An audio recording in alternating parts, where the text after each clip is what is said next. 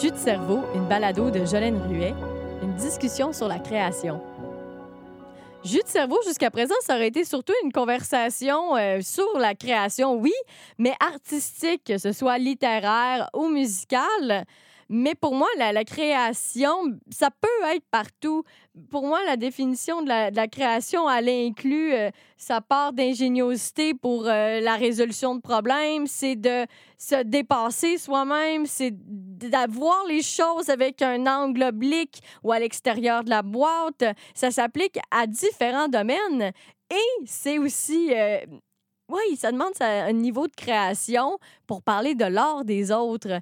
Et oui, on va parler de journalisme et d'écriture, encore une fois, avec notre chère Christine Fortier. Je dis notre parce que pour tous les habitués de la marge, c'est l'animatrice pendant 20 ans du Grimoire du métal et c'est une journaliste émérite de la scène métal québécoise. Et oui, se, renouveler, se questionner sur l'écriture, c'est vraiment des sujets qu'on on avait souvent, Christine et moi, quand elle finissait son émission, on prenait le métro ensemble des fois. Puis ça, revenait comme discussion parce que ça, fait partie de nos vies. C'est ah, ah, ah, des fois, c'est le centre de nos problèmes au travail. Puis Fait que ça va être une belle conversation que je suis tellement heureuse de vous partager justement parce que ça, ça fait partie de nos conversations à Christine et moi. Fait que je trouve ça beau de pouvoir vous le partager aujourd'hui et ben, on a plusieurs points en commun dans nos vies personnelles, dont celle d'habiter seul pour écrire et de se soucier de la gentrification. Mais ouais, il y avait de la construction dans le bloc à Christine et il y en a encore euh, autour euh, des studios de CISM. Alors voilà, voilà comment commence la, conversation, presque en jasant de Barteau Piqueur. Je trouve ça intéressant pour euh, une fille qui travaille chez soi, peu importe la. la situation mondiale. Fait que, ouais, la construction, ça t'affecte beaucoup. Y en a-tu eu beaucoup dans ton coin? Ben oui, dans ton bloc, c'était le gros bordel. Ben oui, il y en a eu dans mon bloc euh, l'année passée. Euh, non, l'autre année d'avant, il y en a eu pendant un gros six mois où ils ont pelé tous les murs. Puis là, ils ont tout reconstruit. À un moment donné, ils sciaient des murs là, en béton.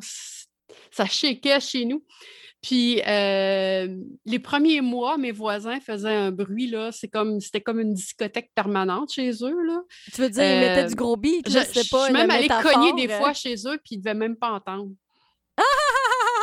oh non! Puis euh, depuis l'automne passé, c'est dans le bloc à côté de chez nous qui font des rénaux. Ils ont tout, encore une fois, tout pelé les murs. on entendait, c'est juste pour dire qu'on n'entendait pas péter les employés. Wow! Si tu te dis, tant qu'à tout refaire un immeuble, pourquoi tu ne l'insonorises pas? Euh, euh, ça, coûterait euh, trop cher. Oh mon Dieu, tu tu touches tellement un sujet qui n'a pas rapport avec le sujet principal de, mon invitation, Christine Fortier.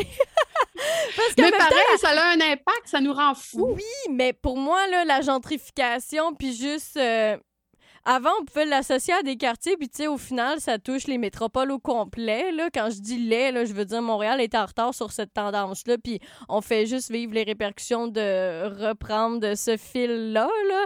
Mais, oh mon Dieu, tu sais, l'insonorisation, ça me fait penser à au condo au chat qui va se construire, ben, qui sont déjà, puis il y en a qui sont déjà habités.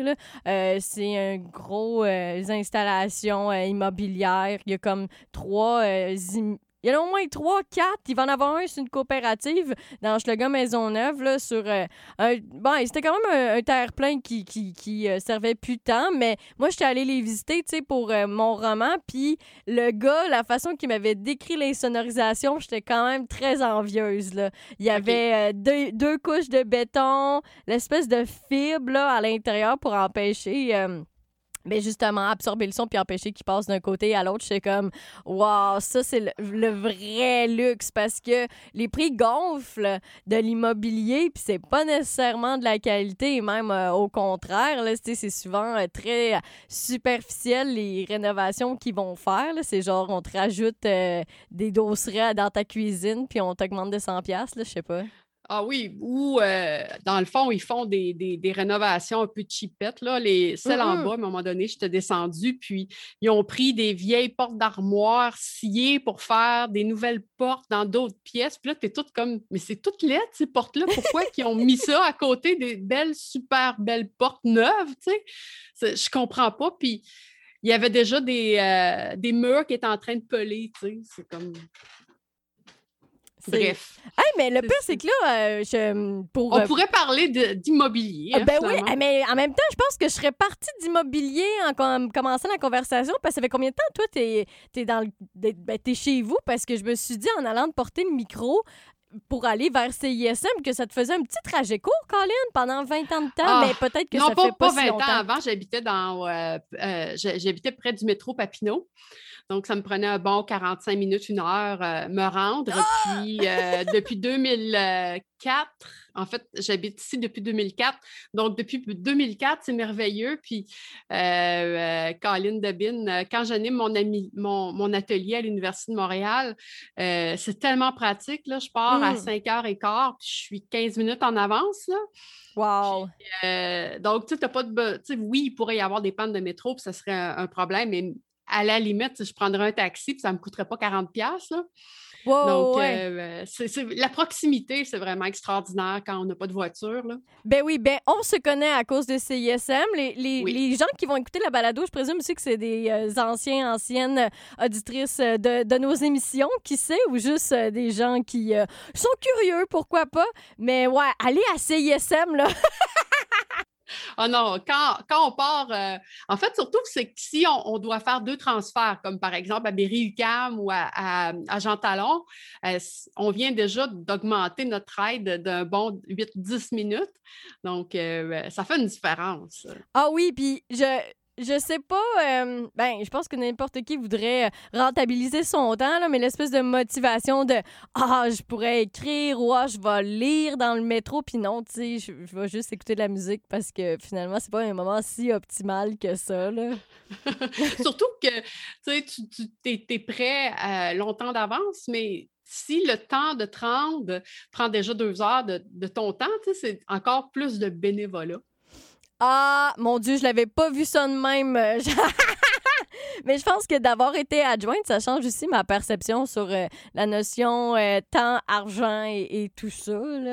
Mais... Une préparation, en fait. Parce que le temps qu'on prend pour se déplacer, c'est pas comme l'heure où je pourrais prendre pour compléter mon information d'émission, c'est comme faire des recherches sur Internet pour euh, euh, voir ce que je veux dire. Mais ouais, moi, j'ai pas de données sur mon téléphone, mais tu vois, je, viens de mentir. Je pense que dans la notion de productivité, puis je sais pas si c'est un truc qui, qui, est souvent dans ta tête d'être productive ou non, là, mais tantôt, en m'en venant dans l'autobus, je reprenais encore des notes sur Ah, qu'est-ce que j'ai envie qu'est-ce que je voulais dire non à Christine? mais je le faisais aussi dans le temps de critique de crowd. Fait que pour l'aller, c'est juste le retour finalement que j'avais rien de, pertinent à faire euh, sur la route. J'avais envie, Christine, qu'on jase parce que justement, je pense que c'est vraiment notre.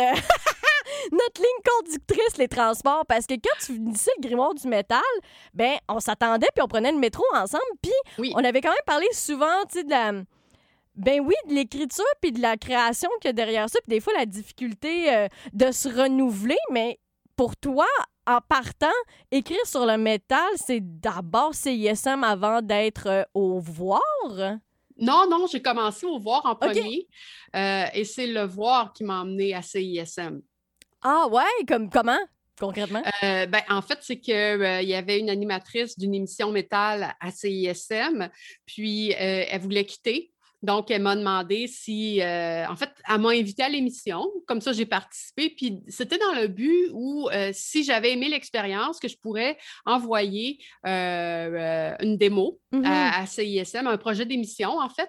Puis, oui, j'étais super à l'aise parce que dans mes études, j'ai étudié, entre autres, euh, euh, en fait, j'ai étudié la presse écrite, mais il y avait aussi une session où on faisait de la radio, une session où on faisait de la télévision. Et je n'étais pas très à l'aise, moi, devant le micro. Puis quand je suis allée animer, euh, en fait, comme, comme invitée à l'émission d'Annie Pelletier, je, me suis rendu compte que quand on parle d'un sujet qu'on aime, ça devient plus facile. Mmh. Puis, euh, donc, à, partir de ce moment-là, ben, je trouvais que ça faisait aussi un prolongement naturel de, de ce que je faisais au voir parce que étant donné que je parlais du métal, c'est toujours euh, quand il restait de la place. Euh, euh, dans la section musique, c'est toujours comme ça, hein, le métal partout, je pense. C'est le petit dernier dans les médias, parce que c'est vrai, maintenant, à Stott et à Panem 360, puis il n'y a pas d'onglet à proprement parler métal, il rentre dans le rock. Oui, mais euh, en fait, là, c'est que je peux faire, si, j'avais le temps, je, pouvais, je pourrais faire 8, critiques par semaine ou je pourrais en faire 45. C'est vraiment une question de temps et c'est du bénévolat. Ah. Euh, mais à CISM, ce que je trouvais le fun, bon, on va peut-être entendre des bruits de de Kurt Shaw sur euh, le micro. Ah!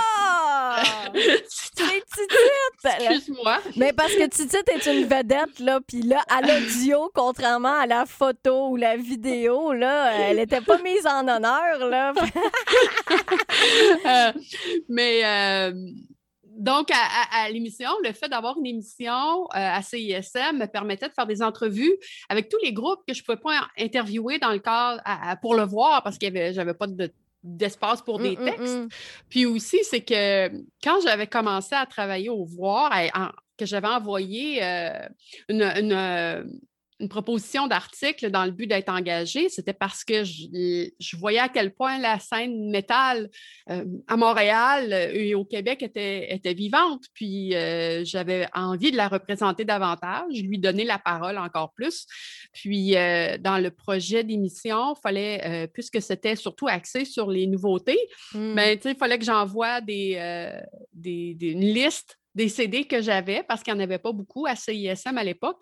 Puis, écoute, je, veux dire, j'en avais plein, là, donc euh, c'était merveilleux pour moi. Fallait être bien grillé pour animer à CISM, bien grillé de sa discothèque, bien évidemment. Oui, oui ça a toujours été pas mal ma discothèque personnelle que j'ai jouée. En fait, la discothèque personnelle que je recevais par le biais de mon travail, il faut, préciser. Mais, euh, tu sais, je veux dire, le temps que ça me prenait euh, pour préparer l'émission, c'était. Ben, en fait, c'est qu'à un moment donné, tu, vieillis, euh, puis euh, tu as envie aussi de faire d'autres affaires. Donc, après 20 ans, j'avais envie de me renouveler un peu. même si je m'ennuie de la radio, parce qu'il y a cet aspect-là, une fois que tu es préparé et que tu as livré la marchandise, c'est fini. Tandis qu'écrire un texte, c'est plus long. Ça, ça, ça, cogite plus dans ton cerveau. Hey, mais j'ai envie de retourner justement euh, à tes débuts et même de tes euh, proto-débuts là, au cégep de Jonquière en art et technologie des médias, option euh, presse écrite. Parce que là, tu vois, j'ai fait la confusion entre le voir puis c'est ISM parce que j'ai comme souvenir que tu disais que le rapport avec le public est nécessairement plus proche avec la radio. Fait que je pensais oui. justement que c'était là un peu ton essence. Mais finalement, c'est l'écrit qui est ta base.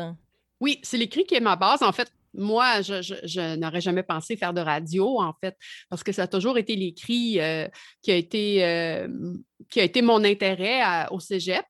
Euh, puis, en fait, il m'était jamais même venu à l'esprit d'être derrière un micro. pour moi, ça allait de soi que si j'étais journaliste, j'étais journaliste à l'écrit. Donc, puis évidemment, à Jonquière, on, il n'était même pas question de couvrir la culture. C'était considéré comme c'était c'était pas considéré en fait c'était pas vu comme étant euh, du journalisme sérieux.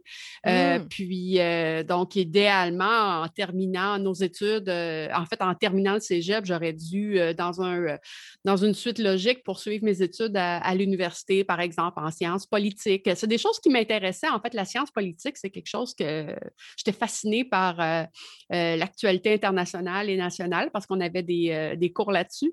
Puis c'était une de mes ambitions mais quand je suis arrivée à Montréal, honnêtement, je suis tombée dans les shows et le party. je te comprends, je te comprends. Parce que moi, au cégep, là, j'étais la petite fille idéale, tranquille, qui faisait ses devoirs, qui voulait avoir des bonnes notes. Puis, euh, et c'est sûr qu'à à, à Jonquière, ben, il y avait un, bar où, en fait, deux endroits où on pouvait écouter de la musique plus, plus élevée. Bon Dieu, c'est quoi les noms? Je suis curieuse de, des endroits? Comment ils s'appelaient? Euh, ben, il y avait le Scorpion qui était euh, un bar dans un sous-sol. Euh, là, il jouait vraiment euh, du gros métal. Puis il y avait le Singapour Rock, qui était en fait le deuxième étage d'une discothèque où euh, à cet étage-là, bon, il faisait jouer Iron Maiden, Metallica, euh, Megadeth, tout ce, genre de trucs-là. Donc, c'est là qu'on allait. Euh, en fait, on alternait entre le Singapour rock et le Singapour normal pour rencontrer du monde, danser. Mais. Comme le petit campus puis le café campus. Tu sais, le petit campus puis le café campus, il y, y, a la piste de danse, puis la place où il y a les shows, puis des fois, tu peux entendre la discothèque. Là. Oui. Le loft, le loft aussi sur Saint-Laurent. Il y avait euh, une, une, portion discothèque et une portion rock. Fac, dans le fond, de parler des shows, c'était comme rendre l'utile à l'agréable. Tu sais, tu vas aller voir des shows, puis tu te dis, je vais écrire là-dessus. Oui, ben, ben oui, puis non, je voulais être journaliste. Donc, c'était. Euh, en, fait, moi, c'est que j'aime la musique depuis. Euh, tu sais, je dis souvent à la, blague, euh, vers 10-11 ans, quand j'ai commencé à écouter plus de la musique parce que je m'étais acheté un Walkman avec mon argent de poche et que j'ai découvert aussi la, la lecture où j'étais capable de m'asseoir assez longtemps pour lire un livre au complet. je me suis dit, je ne m'ennuierai plus jamais. Et euh, mmh. mes, mes, premières payes de gardiennage, ça a été de m'acheter euh, un Walkman, un Discman, un système de son. Euh, puis, même quand j'avais acheté mon Walkman, mon, mon, lecteur de disque compact, en fait, c'est ça que je veux dire par là, il me restait assez d'argent pour m'acheter un CD. parce qu'en 1986, c'était dispendieux, ces affaires-là. Euh, imagine, je veux dire, même quand j'étais jeune, genre mi-90, là, on n'avait pas vraiment de CD euh, chez nous encore. OK. Donc, euh, moi, je tripais sur la musique. J'étais, dans les années 80, j'achetais, en fait, aussi, c'est ça, toutes mes payes de gardiennage, j'allais dans l'achat de magazines, Metal Maniacs, Hard Rock, Québec Rock. donc, je lisais beaucoup sur la musique. Puis c'était un peu, euh, tu sais, genre, quelqu'un voulait savoir qui jouait dans qui, dans quelle bande, euh, ben, je le mmh, savais. Mmh. Euh, pour moi, quand, puis même quand on avait des travaux scolaires à faire euh, au cégep, souvent, euh, ça faisait toujours rire mes profs parce que moi, je proposais toujours des, biographies de, de, George Lynch, qui était un guitariste dans le glam rock à l'époque. je faisais tout le temps des affaires liées à, la musique ou des, en fait, mes, intérêts personnels. Puis j'avais des amis aussi qui étaient des, des métalleux. Donc, c'est ça. Donc, quand je suis arrivée à Montréal, euh, on avait en plus les shows, puis là, ben, j'ai découvert la musique plus élevée. Donc, euh, moi, j'ai fait. Euh, je suis sortie, ce que je, en fait, ce que je ne suis pas sortie au cégep, je l'ai fait en arrivant à Montréal. Oh mon Dieu, j'allais dire une phrase excessive. J'allais dire comme la, débauche sur le tard parce que, ben, en même temps, il y en a qui le font à l'université. C'est en fait, en, découvrant la méta, j'ai comme découvert une communauté, chose que j'avais. Au cégep, j'avais des amis, mais j'étais beaucoup plus solitaire. Donc, euh, mmh euh, j'étais une petite souris. Donc, j'étais arrivée euh, à, Montréal, j'allais voir des concerts, puis c'est un peu là que je me suis faite ma communauté d'amis. puis aussi, ben, j'ai, en fait, j'ai comme deux gangs. Je suis comme, j'ai une gang métal, puis une gang d'avis dans, dans la vie courante. Les non-métalleux. oui, mais non-métalleux.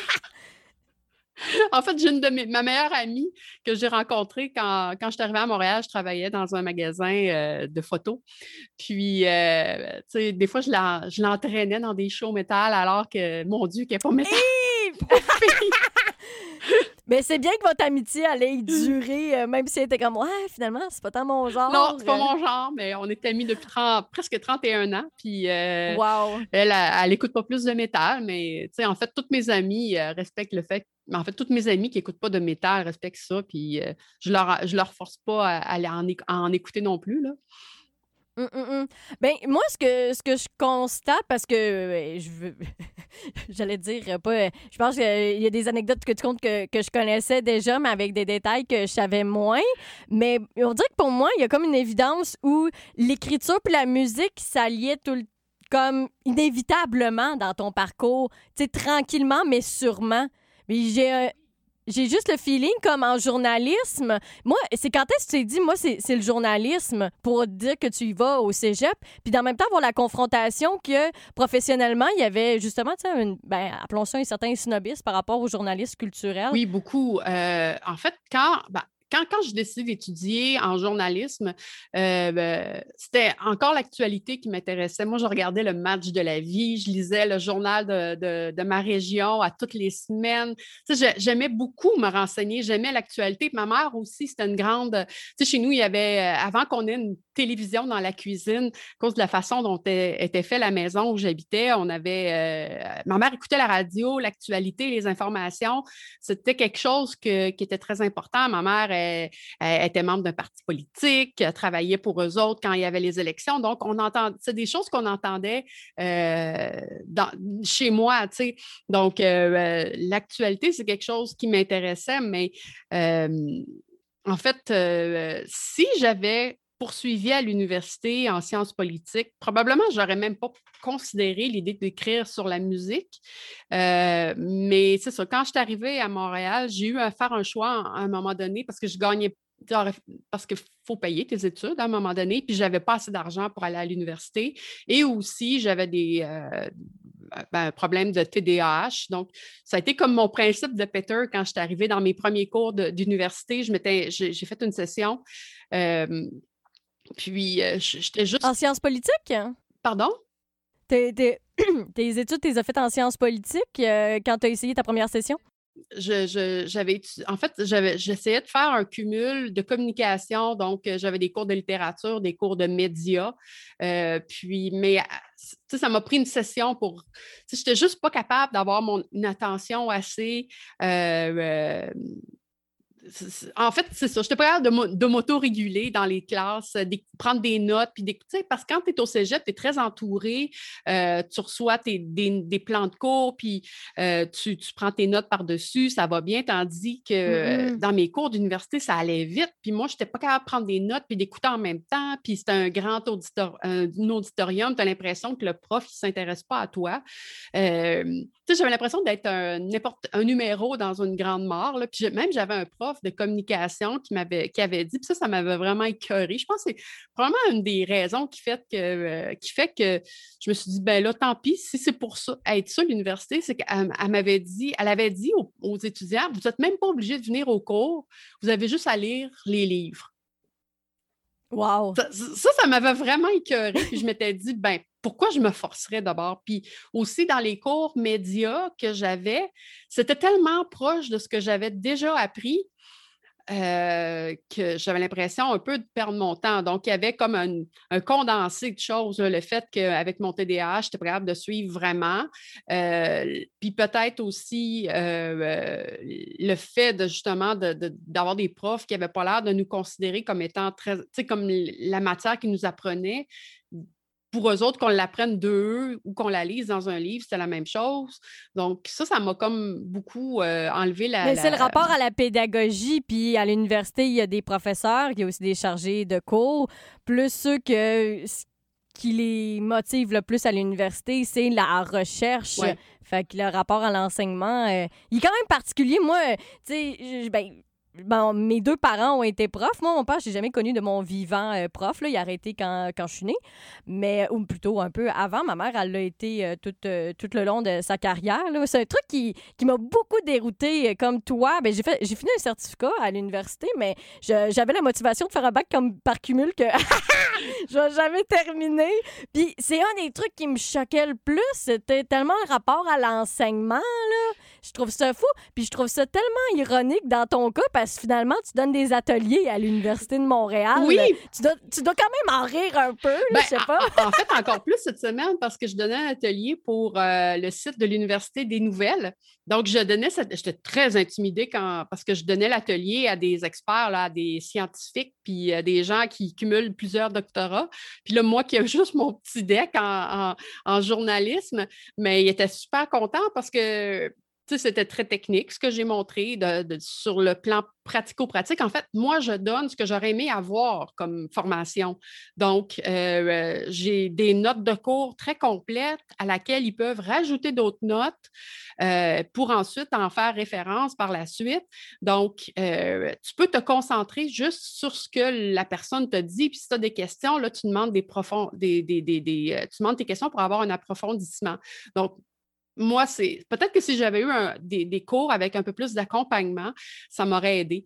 mais bref, euh, ben, c'est sûr qu'en en couvrant la culture, tu sais, comme moi, ce n'est pas, euh, pas le milieu le plus difficile quand on, fait du travail, parce que ce n'est pas le milieu. Euh, même si la culture est absolument nécessaire pour nourrir les gens, c'est pas nécessairement euh, les gens qui fabriquent le contenu culturel qui sont les mieux rémunérés.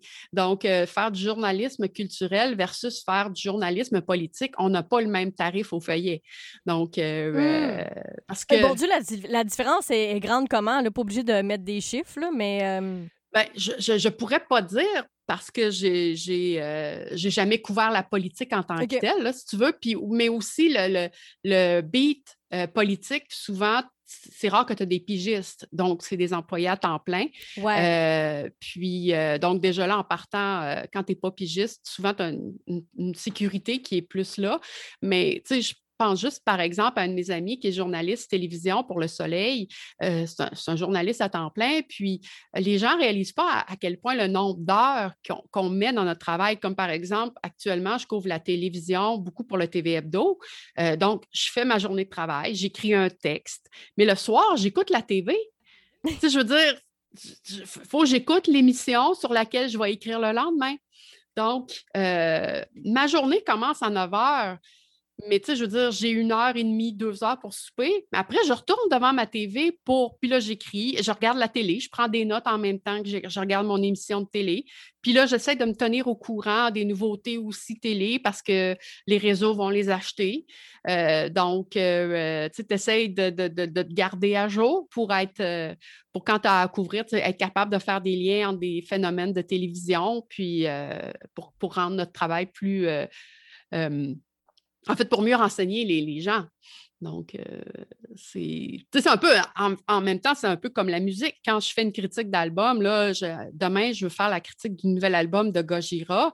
Euh, puis là, j'ai juste eu un mot streaming. Ils ne m'ont pas donné une version que je peux télécharger puis écouter partout.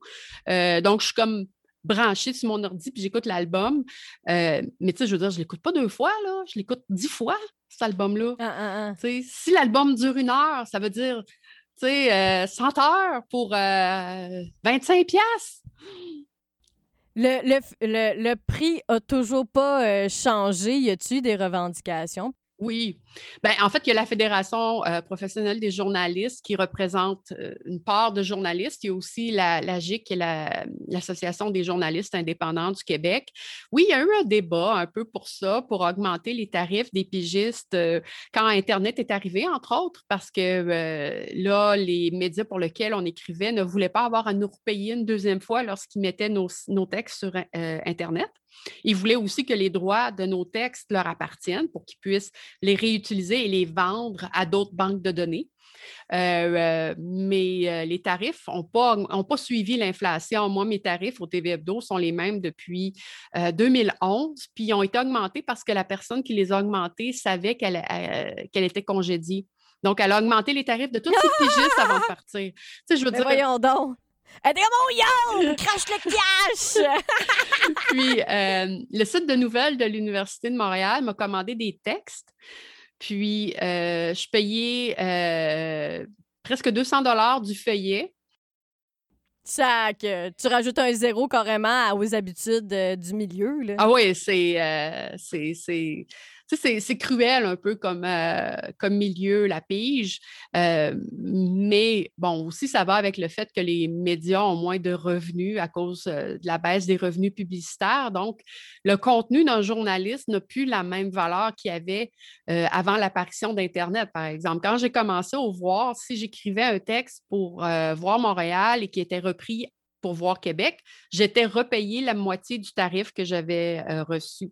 Euh, puis même chose pour TV Hebdo, pendant longtemps, si on, euh, notre texte était utilisé en une pour la couverture, on avait un ajout de tarif. donc, on avait des, petits bonus comme ça. Si on allait couvrir une conférence de presse, on était payé pour l'heure qu'on allait y être, tandis que maintenant, ben, on n'est plus payé pour ça.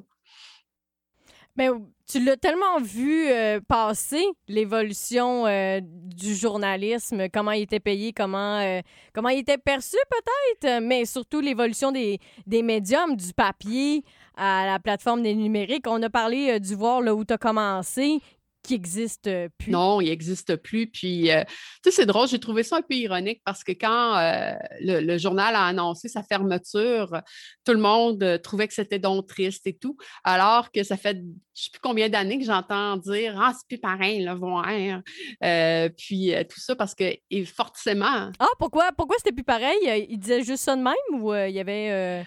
La ligne, la ligne éditoriale avait changé, le fait aussi que c'était plus un hebdomadaire euh, sur papier gratuit, mais forcément aussi l'univers, le monde dans lequel on vit change. Donc, euh, ce qui était couvert dans le voir avait évolué avec le temps. Donc, on n'était plus des années 90. Puis, ce qui, était couvert ressemblait plus à ce qu'il y avait dans les années 90. Donc, tu sais, souvent, c'est un peu ça. Les gens vont oublier que les médias doivent s'adapter à leur public. Ce n'est pas le contraire. Donc, euh, euh, mais de toute façon, aussi des changements au niveau de la couverture culturelle, il y en a dans tous les médias parce que euh, c'est plus les pages culturelles qui font vivre un, média en tant que tel. Puis c'est de plus en plus, c'est comme le, le, parent pauvre, si tu veux, du média. Oui, ben on le dit de la culture en général. Puis moi, tu m'as déjà dit une phrase qui m'est beaucoup restée, là, c'est euh, le fait que tes critiques à travers le temps, en même temps, j'ai jamais lu comme de tes critiques euh, qui datent des débuts du voir, euh, dans du fait que tu allais faire des critiques de Ben que tu avais aimé l'album parce que tant qu'à pas avoir beaucoup d'espace, tu vas parler des choses que tu aimes. Puis je trouve ça très révélateur euh, des, des, médias actuellement. Sauf que moi, je le vis de l'autre côté. On pourra euh, jaser euh, des, rapports. Parce qu'on on écrit toutes les deux, puis ça prend beaucoup de place dans notre vie, mais on n'écrit pas du tout les mêmes affaires. les mêmes choses. Oui, c'est ça. Moi, j'écris pour qu'on écrive dans le journal par la suite. oui, tandis que moi, ma place, c'est d'écrire sur ceux qui écrivent ou ceux qui font de la télé ou ceux qui font de la musique. Ouais, mais je, je le vois, tu sais, avec euh, mon dossier de presse euh, de mon dernier roman, là, ben, je suis vraiment contente que toutes les critiques soient bonnes, mais en même temps, je me dis, est-ce que ça existe plus beaucoup aussi des mauvaises critiques? Ben, ça dépend si c'est un. Il y a des incontournables où on n'a pas le choix d'en parler, que ce soit bon ou négatif, bon ou pas bon. Il y a des noms où quand ils vont sortir. Comme que ça leur fait même pas de différence finalement que la critique soit bonne ou pas bonne sur leur vente. Là. Je sais pas, euh, les Céline de ce monde, euh, je veux oh. dire, vont continuer à, à, pogner. Même un petit band, je veux dire, l'affaire d'une critique, une critique, c'est un baromètre. Moi, je vois ça comme un baromètre de goût. Il y a des gens qui vont te lire parce qu'ils savent que tu n'as pas les mêmes goûts qu'eux. Donc, si tu n'as pas aimé quelque chose, des fois, pour eux autres, ça veut dire OK, moi, je vais l'aimer ou vice-versa. Hein? Qui c'est que tu lis que t'aimes pas? Je sais pas, je pense que je fais pas ça, c'est pour ça. OK. Ah ben, en fait, c'est que moi, il y a des gens qui me l'ont dit. Euh, tandis que moi, par exemple, pour le cinéma, j'aime beaucoup le cinéma et euh, j'ai tendance à lire, par exemple, les, euh, les critiques de Jean-Marc Lucier de la presse. Puis en général, on a pas mal des goûts similaires parce que si lui a aimé un film, en général, je l'aime aussi. Hmm. Donc, euh, mais c'est ça, c'est que dans la masse, la grande masse de contenu euh, culturel à se procurer, ça n'en prend, oui, ça n'en prendrait aussi des critiques négatives, mais c'est ça, comme je disais, il y en a tellement. Puis aussi, il ne faut pas oublier que il y en a beaucoup, il y en a beaucoup, beaucoup, beaucoup des parutions d'albums. juste par semaine, moi, en métal, je, reçois peut-être 25 albums. Fait imagine tous les genres musicaux s'ils lancent 25 albums. Je veux dire, ça prendrait un dictionnaire à chaque semaine pour, pour parler de tous les albums disponibles. C'est impossible. Tandis que par comparaison, il n'y a pas autant de films. Euh, des livres, je pense qu'il y en a quand même beaucoup, des parutions. Mmh. Puis, euh, donc, euh, mais oui, euh, c'est vrai qu'on n'a pas tant de critiques négatives, mais ça va beaucoup avec le fait que si tu es pour passer 10 heures avec un album, n'as pas envie de taper sur la tête de quelqu'un qui a consacré quatre ans à l'écriture d'un produit, puis toi, tu arrives en 10 heures, puis tu dis, bon, c'est poche. moi, c'est une des choses pour lesquelles la, la critique, c'est pas ce que je préfère à cause de ça. Il y a une forme d'humilité, finalement, à vouloir euh, faire des critiques euh, positives, parce que c'est pas parce qu'il est pas bon que la personne a besoin de le savoir. Je dis ça, tu vois, j'ai un doute. Parce que pour mon premier roman, j'en avais eu des, des commentaires, euh, pas toujours euh, que j'aurais voulu entendre. Puis c'est ça qui m'a beaucoup construit comme auteur. J'ai dit, OK, si ça, ça n'a pas été bien compris, ça veut dire qu'il faut que je fasse tel détour pour arriver à mon point ou encore d'assumer des parties de mon style. Oui, ben, je pense que pour euh, celui qui reçoit la critique, l'auteur, il faut qu'il y ait une ouverture d'esprit à entendre ça. Mais faut Hmm. aussi que le critique soit capable de l'expliquer, de l'élaborer, qu'il ne fasse pas juste une petite critique en surface sans vraiment expliquer les choses qui ne fonctionnent pas puis les choses qui fonctionnent. C'est pas évident. Euh, il y a quelques semaines, j'avais une critique d'album à faire euh, du groupe euh, suédois The Crown. J'aimais beaucoup l'album. Mais je ne savais pas quoi dire. Je l'aimais parce que je l'aimais. Donc, donc, ça peut être des fois un défi euh, parce que on- si on peut, euh, on, peut en venir à, à l'écriture, c'est quand tu écris beaucoup, tu as l'impression de tout le temps dire la même affaire. Tu sais, quand j'écris des critiques d'albums, j'essaie des fois de- d'un peu euh, fanger ma, ma- ma structure, là, mais ça, ça finit toujours par se ressembler. Je ne peux pas inventer des mots. Euh, c'est accrocheur, c'est entraînant, introspectif. tu sais, je veux dire, je ne peux pas inventer des mots. C'est comme quand je- je pour le TV Hebdo, j'écris sur des séries télé, souvent des séries policières. Ben, il y a tant de façons de parler de meurtre. Tu sais, un meurtre, un homicide, un assassinat, euh, euh, tuer, Je suis, euh, éliminer, supprimer. je dis, je suis tellement contente que tu en parles parce que déjà, j'ai une curiosité là-dessus. Comme quand est-ce dans ta carrière, tu t'es dit, oh shit, là, euh, ben, à la fois, oh shit, genre, euh, mon Dieu, que ça va bien, ça va par là, les textes, parce que l'espèce de corrélation entre. euh, les connaissances puis le savoir-faire fait que y a comme ça, ça va bien puis quand est-ce que justement tu tu fais ah shit là je suis- en train de me répéter là puis c'est là que commence une quête de renouvellement? Ben, tantôt, j'ai parlé de mon TDAH. Je pense que j'ai toujours été dans la quête de renouvellement parce que je suis super perfectionniste. Puis, je, cherche mes mots, je veux trouver les mots parfaits pour dire les choses. Euh, surtout euh, les critiques. euh, je- quand j'émets sur euh, Facebook, je dis toujours mon humble opinion parce que je trouve qu'il y en a des critiques qui, qui se prennent pas mal trop au sérieux. Puis, donc, euh, pour moi, c'est pas évident. Quand, j'écris un texte, souvent je dis ça aux participants de mes ateliers, ton texte doit couler comme si c'était une rivière. Il ne faut pas qu'il y ait de, de branches qui s'accrochent d'un roche quand ça descend. Puis, euh, c'est pas toujours évident parce que quand tu écris, tu veux que les gens se rendent à la fin. C'est la même chose pour toi comme euh, auteur. Donc, tu veux que ce soit le plus logique et le plus beau. Il faut que ton texte donne envie de se rendre jusqu'à la fin, même si c'est 500 mots. Donc, Hey, euh, tu dis ça là puis ce qui me flash là c'est mm, justement mon, mon dernier roman je le sais mettons que le premier tiers du livre est tough parce que la fille est dépressive puis qu'après ça, ça finit par mieux aller. Fait que t'es comme, oh mon Dieu, le monde monte dessus. Sui- Suivez, suivez jusqu'à la fin. Mais pas- je, je le vois pas comme, une espèce de notion d'écriture de faut que tout le long ça marche. On dirait que j'espère, je prends pour acquis que la personne va terminer le livre. Mais en même temps, c'est vrai que dans la vie pratique, c'est- un constat. Puis même là, je trouve ça drôle. Ah, Dis de même. Moi, le, parfum de Patrick, euh, voyons, je suis en train de le rebaptiser, Patrick Sotikins, ben, je pense que je l'ai encore rebaptisé avec son nom de famille. J'ai ça. Hey, ça, pour moi, la radio Christine, là, rebaptiser du monde, c'est ma grosse chienne. Je demandais tout le temps à la directrice culturelle, Zoé Prota, de me. de, de- de dire si tu avais bien Oh prononcé. oui! Ouais, ouais, Benoît Poirier, j'étais comme, OK, ce Ben-là, tu le dis comment? Puis après ça, j'étais comme, OK, là, je suis correct en ondes, là. Mais même là, là, ça pouvait s'échapper. comme en ce moment. Mais tout ça pour dire que le parfum, là, j'étais comme, je le lis, je trouve ça excellent. Du jour au lendemain, j'arrête de le lire. Ça fait des années que j'ai pas fini le livre. Tu sais, je me dis, hey, c'est même pas parce que c'était pas bon. J'ai juste arrêté parce que je l'ai arrêté. Il y a quelque chose qui me fascine quand même là-dedans, l'espèce de hum, motivation de.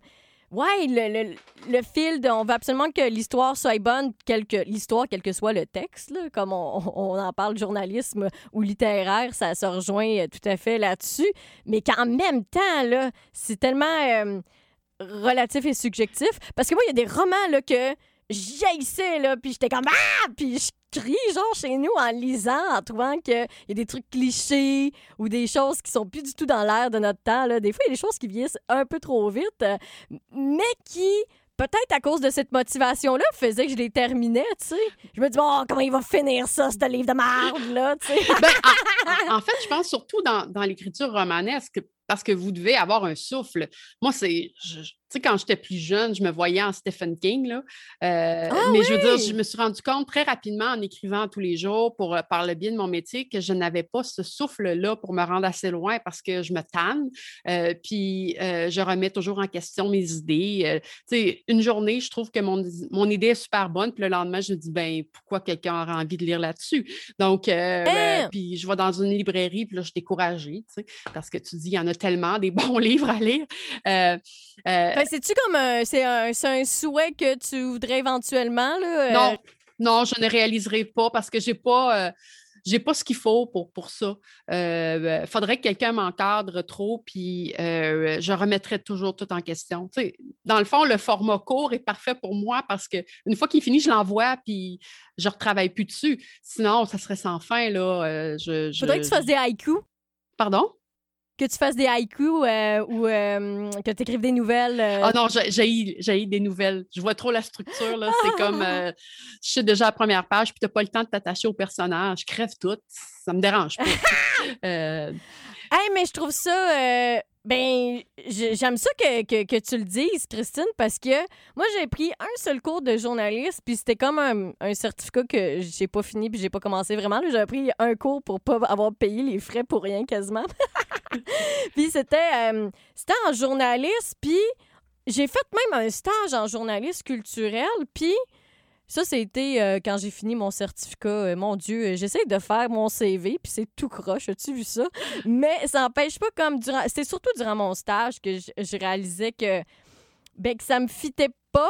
Puis c'est tellement un milieu qui.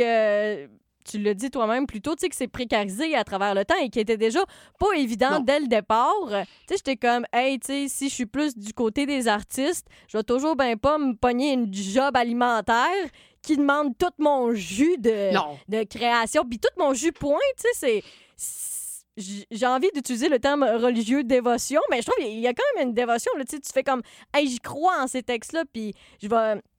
Je vais vouloir qu'ils soient lus par les gens, là, peu importe euh, la, situation euh, socio-économique par rapport au journalisme. Oui, mais je trouve que toi, ta, ta voix est encore plus difficile que la mienne parce que euh, tu as un livre qui est supposé te faire vivre un an, tu sais. oh, bof, non, là. Déjà, tu sais, comme c'est quoi le temps de, de vie. d'écriture. Ouais, il y a une bande dessinée que j'ai oubliée sous la pluie. C'est le seul livre que j'ai ramené à la bibliothèque en disant que je l'avais tout gâché. Puis, hey, tu savais-tu ça, Christine? Comme quand tu stoules toi-même que t'as vraiment scrappé un livre, ben t'as le droit de le racheter. Fait que, oh non, ils me l'ont même donné. Je l'ai payé? J'ai payé l'amende, puis ils me l'ont redonné tout simplement.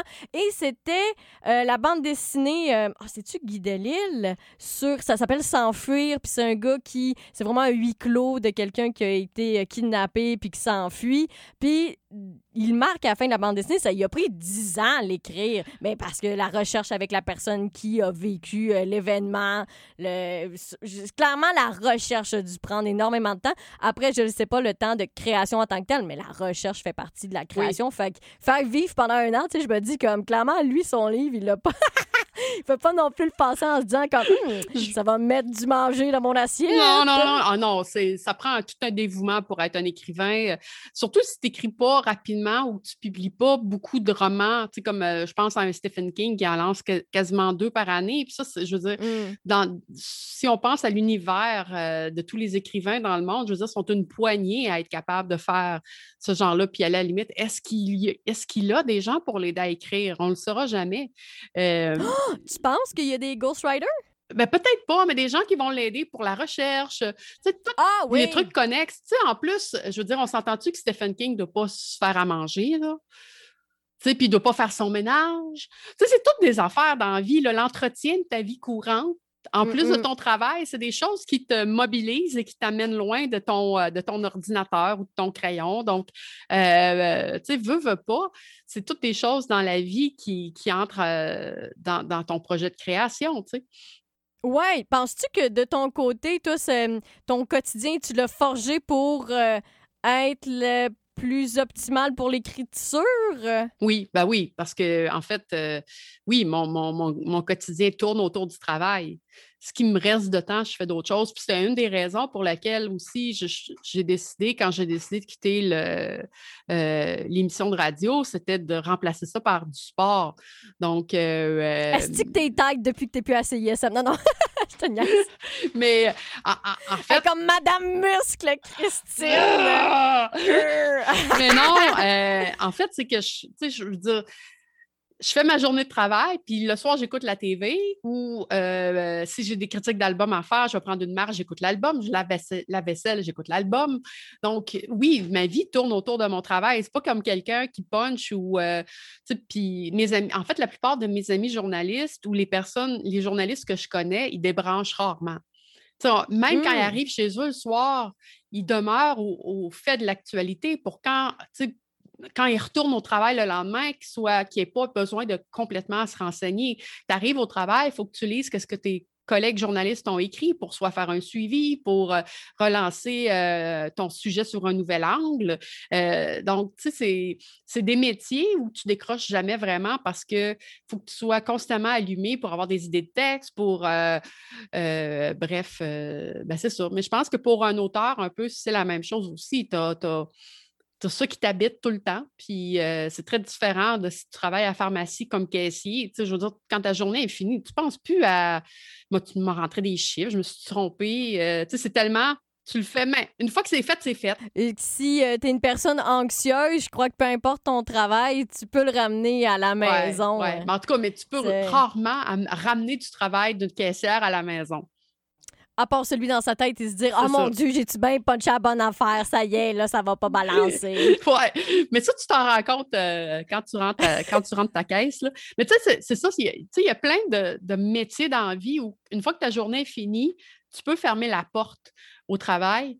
Puis il y en a d'autres où ça continue de rouler dans ta tête. Puis euh, euh, ben, je pense que le métier de, de, journaliste en est un, là, où constamment. Tu écris même quand tu n'écris pas. Euh, donc, euh, tu penses à ton prochain texte, à tes tournures de phrases, ou quand je finis d'écouter une émission de télé puis sur laquelle je vais écrire, j'essaie déjà de penser à ma structure de texte. C'est quoi l'intrigue la plus importante? Qu'est-ce que je pourrais mettre en encadré? Euh, c'est tout le temps des trucs comme ça auxquels on réfléchit. Ça va être quoi mon lead, mon titre? Tu nous fais un cours 101 là, de journalisme. oui. Puis moi, je, suis vraiment square quand j'écris. Je ne suis pas capable de comment. Tu sais, il y a des gens, euh, j'ai des amis là, qui peuvent écrire la fin puis après le début. Puis écrivent, ils écrivent des, des bouts de texte, puis c'est comme un casse-tête. Ensuite, ils savent comme dans quel ordre ils vont le mettre. Euh, ils, vont, ils vont commencer par ce qui vient le plus facilement. Moi, ça me prend mon titre, mon lead. Euh, je ah, wow! C'est même l'inverse. D'habitude, ils disent le titre, ben, tu vas le trouver à la fin de ton texte. Mm. Fait que tu y vas en ordre de lecture du lecteur, de la lectrice. Oui, puis en fait, c'est qu'en donnant l'atelier, mon atelier à l'université, je me suis rendu compte que c'est ma structure, en fait. C'est mon plan. Mon titre puis mon lead, c'est mon plan. Donc, euh, parce que ce que tu as dans, dans ton, ton, ton, ton titre va évidemment parler un peu de, de, ce qui est important dans l'intrigue. Ton, ton lead, ton amorce va être un peu aussi euh, ce, ce avec quoi tu vas hameçonner ton lecteur. Les préliminaires du texte. Oui, ben, en fait, c'est quoi l'affaire importante qui se passe dans l'émission? Euh, puis, euh, donc, pour qu'est-ce que tu vas dire pour que les gens aient envie de savoir l'intrigue? Donc, euh, puis une fois que tu as écrit ça, ben, ce que tu as écrit dans ton livre, tu l'expliques dans ton texte. Donc, c'est un peu mon plan. Wow! Hey, mais en même temps, je suis comme impressionnée parce que il y a comme moi, je fonctionne comme tes amis qui fonctionnent. Euh, on écrit ce qu'on est capable sur le coup au final, puis on réfléchit en écrivant. Tandis que toi, finalement, tout le texte doit être un peu déjà dans ta tête avant de faire le transfert. Euh. C'est peut-être c'est peut-être pour ça ma mon problème de, page blanche. Ah, parce que oui, parce que tu cherches à avoir euh, la version la, la, plus parfaite avant de la. L'écrire. Je suis pas capable d'écrire n'importe quoi si ma phrase n'est pas formée. Des fois, j'essaie ah j'essaie de le faire. Euh, mettons, euh, je suis en train d'écrire de quoi, puis là, ma, ma phrase est boiteuse, n'est pas intéressante. Là, je vais essayer de réécrire quelque chose en dessous, de repartir un autre paragraphe, mais mon Dieu, que ça me prend tout. je suis vraiment incapable. Il faut que tout soit fait dans l'ordre parce que, tu sais, je, je dis à une de mes amies, parce que les gens ont souvent de la misère à comprendre pourquoi j'ai des, pannes, des, pages blanches, là, parce que l'autre fois, il y a un de mes amis qui me disait que ça y est jamais arrivé là, en 30 ans. Euh, moi, c'est comme si j'avais ma tête, c'était un bol vide avec plein de mots dedans. Puis là, je pige des mots. Puis là, ben, je pige jusqu'à ce que je trouve le bon. Fait que ça peut être long. Puis il y, a des, y a des fois où je veux écrire, puis je relis ma phrase, puis ça fait pas de sens dans ma tête. Ah. Puis des fois, j'ai plein d'affaires que je veux dire. Mais quand je veux les dire, il existe, il n'y en a plus. Mais je comprends ton rapport et la difficulté là-dessus, comme des fois, euh, on veut tellement être comme proche de, du résultat final le plus rapidement possible. C'est comme un espèce de rapport entre accepter que ce ne soit pas, puis en même temps, euh, on peut pas fonctionner je sais pas comment dire, là, mais d'une façon qui, justement, tu fonctionnes comme ça parce que c'est ce qui te ressemble le plus. sais Si tu essayais une méthode qui serait, euh, entre guillemets, là, plus recommandée, plus efficace, elle, elle serait pas nécessairement plus, parce que c'est pas comme ça que ton cerveau est capable de réfléchir. Non, malheureusement, c'est ça. Puis, euh, oui, au fil des années, j'ai trouvé des, des, façons, des fois, de partir, là, parce que. Puis il y, a des il y a des journées où le texte s'écrit tout seul. Le, fleuve coulait plus facilement ce jour-là. Ah, écoute, j'adore ces journées-là quand, quand, ça va bien. Là, c'est. Euh, J'aimerais ça qu'il y en ait plus souvent, puis... mais des fois, il y en a plein, puis j'oublie qu'il y en a des mauvaises. Donc, euh, c'est une chance, là, parce que c'est comme s'il fallait que j'accouche. Euh, tu oublies d'un accouchement à l'autre que ça a fait mal. Euh, hum, hum, hum. mais. Ça t'en fait des portées, Christine Seigneur. Hein? Après 20 ans de carrière, tu dis l'accouchement de texte, ça t'en fait, ça t'en fait. Ça te fait combien de textes pour de J'aurais une grande, une grande descendance. Je ne sais pas combien de textes je peux avoir écrit dans la vie, là, mais ça, ça finit par en faire beaucoup là, quand tu en écris un par jour. Hey, ça par rapport. Puis c'est pas beaucoup hein, par jour parce que la plupart des journalistes, quand je vois les annonces euh, euh, pour un journaliste qui couvre l'actualité dans un quotidien comme la presse, tu peux en écrire 3, 4, 5, 6 par jour. Ouais, puis en même temps, je pense que tu peux pas avoir le même rapport au perfectionnisme parce que c'est euh, c'est justement faut que ça faut que ça sorte. Tu sais la, rivière qui coule, tu sens moins là parce que tu fais juste dire les faits, il est arrivé ça ça ça ça ça. Tu t'essayes pas de, faire de lien entre tes, entre tes, paragraphes, puis même à la limite, il n'y a pas de paragraphe. De faire des analogies, euh, de trouver des métaphores, ce que tu fais dans, dans tes critiques. Oui, ben oui, c'est ça. Puis des fois, c'est pas évident, là. Puis euh, de décrire la musique, c'est pas non plus évident, je trouve. moi, il faut que les mots viennent un peu. Tu as, le, le ressenti de la musique, puis des fois, c'est pas évident de le décrire. Puis euh, des fois, c'est très. Euh, c'est très relatif dire comment quelque chose a bien sonné ou mal sonné. Euh, des fois, je me dis peut-être que si j'avais une meilleure connaissance technique de la musique, ça m'aiderait, mais encore là, est-ce que ça parlerait à monsieur, madame, tout le monde? Euh, si je parle. moi, c'est. Ah mon Dieu, euh, j'aime ça que tu précèdes tout ce que je voulais dire ou que ça vienne naturellement dans la conversation. parce que, ben, déjà, il y a deux trucs comme l'écriture journalistique, tu sais, elle a quelque chose de contraignante, mais peut-être que dans un format de critique, tu as amené une ça amène en soi peut-être aussi une flexibilité. J'allais dire que toi, tu l'as amené euh, par ton style. Mais justement, tu sais, comme là où il y a cette contrainte-là, il y a aussi la contrainte de, ton bagage parce que tu n'es pas musicienne. Non, c'est ça. Mais la plupart des, des gens que je connais qui sont musiciens et qui ont critiquent aussi, ils ne mm-hmm. verraient pas nécessairement ça comme un une nécessité parce que si j'écrivais des critiques techniques du point de vue d'un musicien, ça parlerait peut-être plus à monsieur, madame, tout le monde qui n'est pas musicien. Tu sais, quand, mettons, si je lis euh, la revue Guitare, où il parle euh, des cordes de guitare, puis des tune-up, puis des, euh, des, pédales, puis du style de son, moi, c'est comme, hein? Donc, ah, les musiciens qui aiment parler de gear. Mais moi, j'aime ça, les musiciens, quand ils parlent de gear, ils sont comme... sont... mais là, mon Dieu, je sais pas si ça va avoir l'air péjoratif. J'allais dire, c'est cute, tu sais. C'est comme des enfants, tu sais. Ils sont comme, ah oui, toi, t'as-tu telle pédale? Puis, euh, oui, mais tu peux pas parler d'un album comme ça. Tu sais, il a utilisé la pédale libanaise euh, de je sais pas qui, puis euh, elle était tunée à 10, puis on dit n'importe quoi, là. Moi, ça voudrait rien dire. Mais c'est, c'est très intangible de, de, faire une critique d'album. Des fois, j'en lis d'autres, de, des critiques d'autres personnes, puis je me dis, mon Dieu, qui ont, ça a l'air, tu la ressens, là, mais c'est un processus. Moi, ça ne me vient pas facilement. Puis, c'est ça. As-tu l'impression que ça t'a permis de rester justement plus proche euh, du ressenti, des émotions, du sens, comme en. Ben, je veux dire, tu as quand même sûrement des notions techniques. Là. Je sais pas, être sorti avec un musicien, il t'en parlait dessus? Ou, euh? Euh, ben, en fait, il me faisait. Ben, en fait, je les accompagnais en show, il me faisait lire ses textes, il me demandait mon opinion de la musique. En fait, c'est beaucoup ce qui m'a aidé à, à comprendre la musique métal, mais aussi à être capable d'en de, de, parler, je pense, euh, pour l'apprécier, puis euh, d'écouter des albums, de ne pas, être pas être perdu. En fait, il m'a donné peut-être aussi une confiance en moi, euh, en, mon opinion aussi. Parce que forcément, quand j'étais au cégep, j'aimais quelque chose, j'aimais pas quelque chose, mais je pensais peut-être pas nécessairement à l'expliquer aux gens. C'était bon, c'est tout. Tandis qu'en ayant côtoyé euh, un, chanteur dans un band, puis qui me faisait faire tout ce processus-là d'analyse, puis que lui, quand il écoutait des albums, il, décortiquait aussi. Donc, d'avoir assisté à ça m'a peut-être un peu donné une méthode que, je n'aurais pas eu autrement.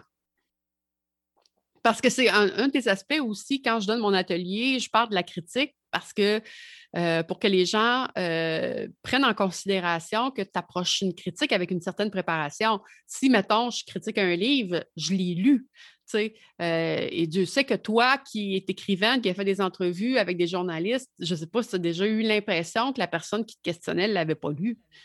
Oh my God, c'est déjà rare et c'est comme un privilège d'avoir une entrevue. Fait que.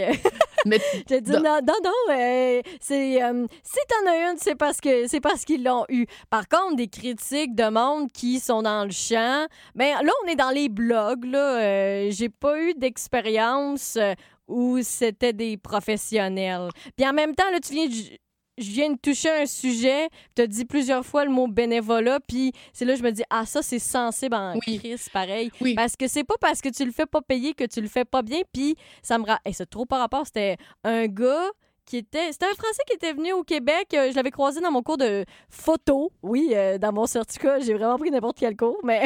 c'est bien de la photo, j'aime ça, moi, Oui, c'était le fun. J'en ai fait pendant tout mon secondaire, pendant mon ah! cégep. J'étais la, tout le temps dans la chambre noire au, euh, au secondaire. Hein, t'aurais pu être photo-reporter, Christine! Ben, tu vois, la photographie, c'était quelque chose aussi qui m'intéressait parce que euh, j'adorais être en, chambre noire. Tu es tout seul, tu fais tes essais avec ta, tes, durées de secondes, euh, tes filtres, tes bains. Ah, le, mon Dieu. Là, je vais m'écarter de l'anecdote que je voulais compter parce que j'allais dire, c'est fou comme finalement, c'est c'est toutes des, des, passions et des métiers qui sont liés euh, avec notre rapport à la solitude, finalement. Moi aussi, euh, je, je, ben, t'as pas le choix d'aimer ta solitude, sinon ça irait mal en crise, tu serais vraiment malheureuse. Euh, je travaille à la maison depuis 97, imagine. Célibataire depuis toujours. donc, si je n'aimais pas être tout seul, je serais mal pris. Ouais, effectivement. Ah, ils m'ont dit, je vais finir mon anecdote du gars dans le cours de photographie. hey, encore, hey, le, filon de notre euh, balado, Christine, le métro! Fait qu'on a pris le métro ensemble après le cours, puis là, on jasait, puis il avait été journaliste. Oh mon Dieu, en tout cas, une fois, il donnait des anecdotes de lui qui voulait des photos bien précises pour justement un photo-reportage. Puis je me disais comme, mon Dieu, mais laisse vivre la vie. Là, tu sais, il attendait comme euh, une photo bien précise. Je trouvais ça niaiseux. Mais Reste que, tu sais, c'était sympathique, là. Ça, c'était avant. Euh, fait qu'on était dans le métro, puis euh, je sais pas pourquoi, c'est comme rentrer en compte que on jase de CISM, puis de réaliser que c'était pas payé. Ou peut-être qu'il savait même pas que j'étais pas payé, mais il avait fait un commentaire comme quoi ben nécessairement le travail serait moins professionnel si t'étais pas payé. Pas du tout. J'avais tellement je trouvais ça tellement là, tu sais, ben, d'un jugement de valeur, ça, ça veut dire que toi, tu travaillerais moins bien si t'es pas payé parce que, ben, parce que tu saurais pas comment arriver à la fin du mois, parce que ta motivation, peut-être à toi, serait pas là. Mais nécessairement, je pense qu'il savait pas pour CISM parce que justement, c'était resté comme, ben, appelons ça mystérieux, là. Mais j'étais comme devenu super bête dans le métro. Puis genre, je suis partie, puis le reste de la session, genre, le gars, il a jamais su pourquoi j'étais bête après lui. Mais c'est juste parce que je trouvé ça. Euh, ben ouais, ben déplacé, c'est pas le bon mot, là, mais je veux dire, tout le monde qui sont à CISM sont des exemples comme quoi, tu sais, je veux dire, toi, Ghetto Érudit, euh, euh, Rhythm Wise, était là, faut pas que je nomme juste les émissions qui sont plus là. mais c'est tellement pas une motivation. Je critique de crowd, tu sais, je mettais tellement du temps puis de l'énergie. Je veux dire, même l'inverse, je pense que, tu sais, j'aurais la misère à mettre un chiffre là-dessus, tu sais, tellement euh, j'y mettais beaucoup de moi, là, puis ça me suit, puis oui, ça fait euh, d'autres projets euh, qui sous-tend des fois à ça, ou toutes les rencontres, tu sais. En tout cas, j'ai bien de la misère avec la notion de, de qualité et d'argent, là, surtout surtout avec la situation actuelle du journalisme. Là, Puis de la culture en général, mais en, en fait, je pense que quelqu'un qui fait mal son bénévolat doit pas mieux faire sa job. moi, ça nous suit. Moi, ça me suit dans tout. Tu sais, quelqu'un qui est bénévole dans un hôpital, là, puis qu'il faut qu'il conduise les gens au bon département, puis tout. Il fait pas ça n'importe comment. Je veux dire, si tu accordes du temps à quelque chose, en tout cas, moi, je le vois comme ça, euh, tu le fais bien parce que c'est quand même ton nom qui est associé en bout de ligne au contenu que tu donnes. Euh, je pourrais, des fois, j'en lis des blogs où je me dis, OK, lui, c'est pas relu ben, ben, parce que euh, je peux comprendre, là, c'est pas payé. mais, ça me donne, ça me donnerait pas le goût de l'engager non plus. Ben ouais, puis plus les, les, les, moyens les moyens financiers, mais en même temps, tu vois, là, comme j'ai été euh, ben pas, non, c'était pas désobligeant, j'ai, j'ai chialé contre un, blog, mais c'est vrai qu'il y en a, tu sais, c'est aussi faute de moyens, là, des fois que c'est, comme, c'est ce que c'est, pas juste dans une notion euh, do it yourself, là, des fois c'est juste comme, ils vont pas corriger leur texte parce que soit ils s'en foutent un peu, soit ben, ils ont pas ils ont personne autour de eux autres euh, pour le faire, puis ils vont au meilleur de leur capacité, tu sais. Mais ou pire, ils savent même pas que leur texte n'est pas bien écrit. Ouais, ouais, ils n'ont pas suivi l'atelier de Christine à l'Université de Montréal.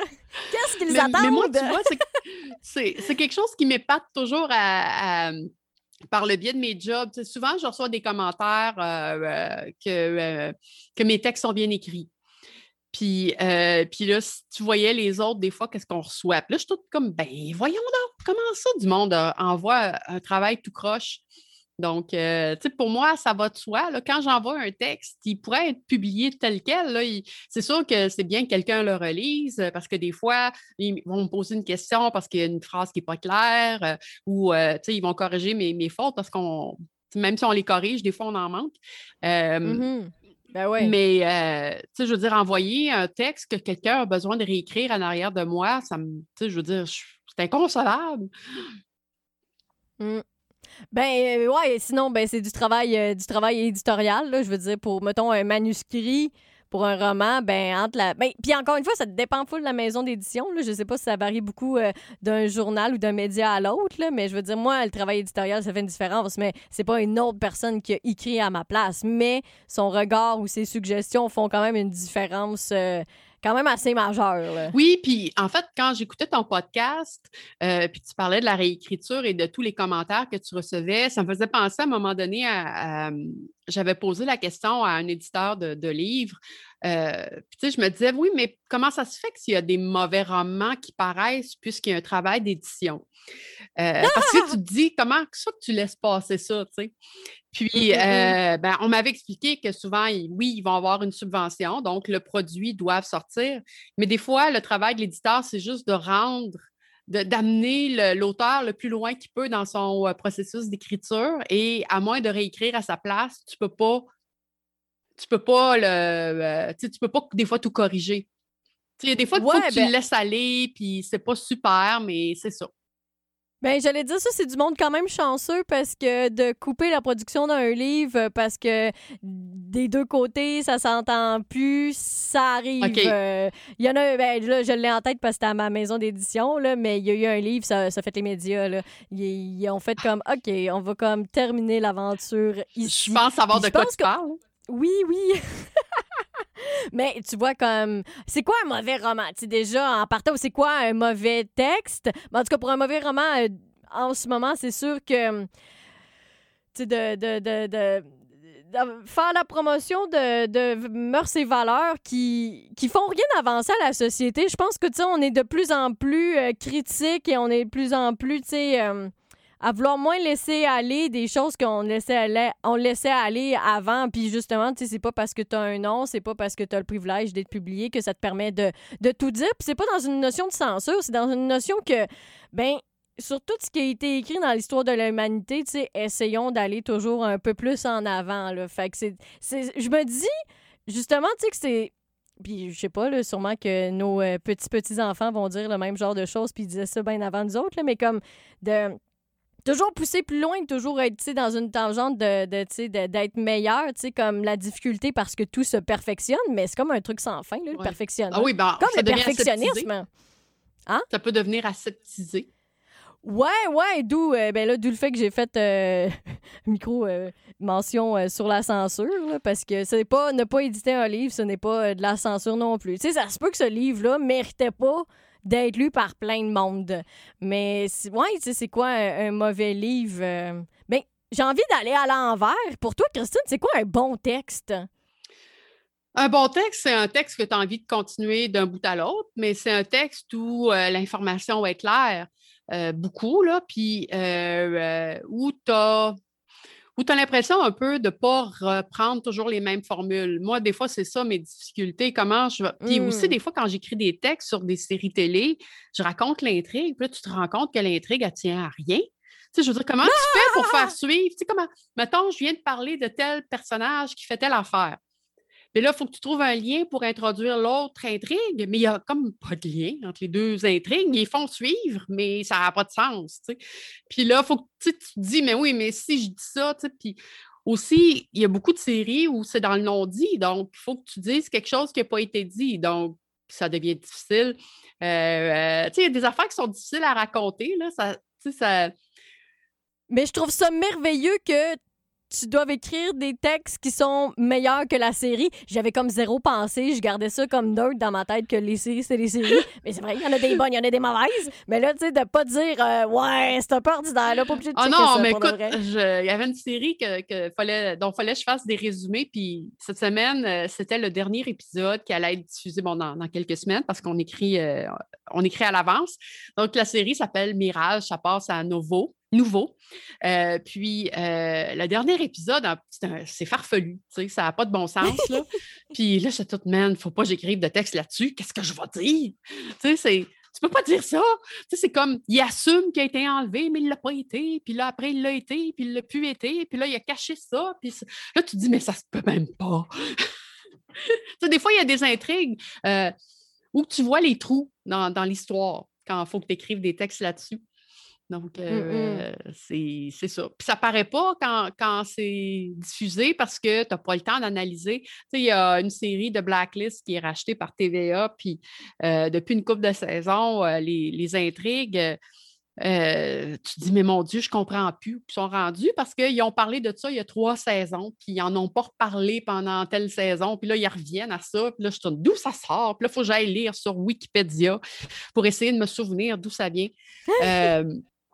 Bref, euh, euh, puis il y a des séries aussi, des fois, c'est comme quand tu revois, tu revois l'épisode deux fois que tu finis par comprendre qu'est-ce qui s'est passé. Donc, euh, des fois, c'est pas toujours évident à cause de ça, peut-être, là. Mais c'est peut-être moi qui complique trop la vie. En fait, c'est ça, je pense que si je voulais écrire un livre, j'aurais bien de la misère à juste raconter, mettons, quelqu'un, il est assis, puis là, il se lève, puis s'en va à la porte. Mais là, moi, je pourrais pas juste dire ça il se lève, il a vu la table, euh, puis là, tu sais, ça serait tellement long avant qu'il arrive à bord. en fait, j'ai une, en fait, j'ai une allégorie encore mieux que ça. Je voulais écrire, je voulais écrire la vie de mon chat, Titite.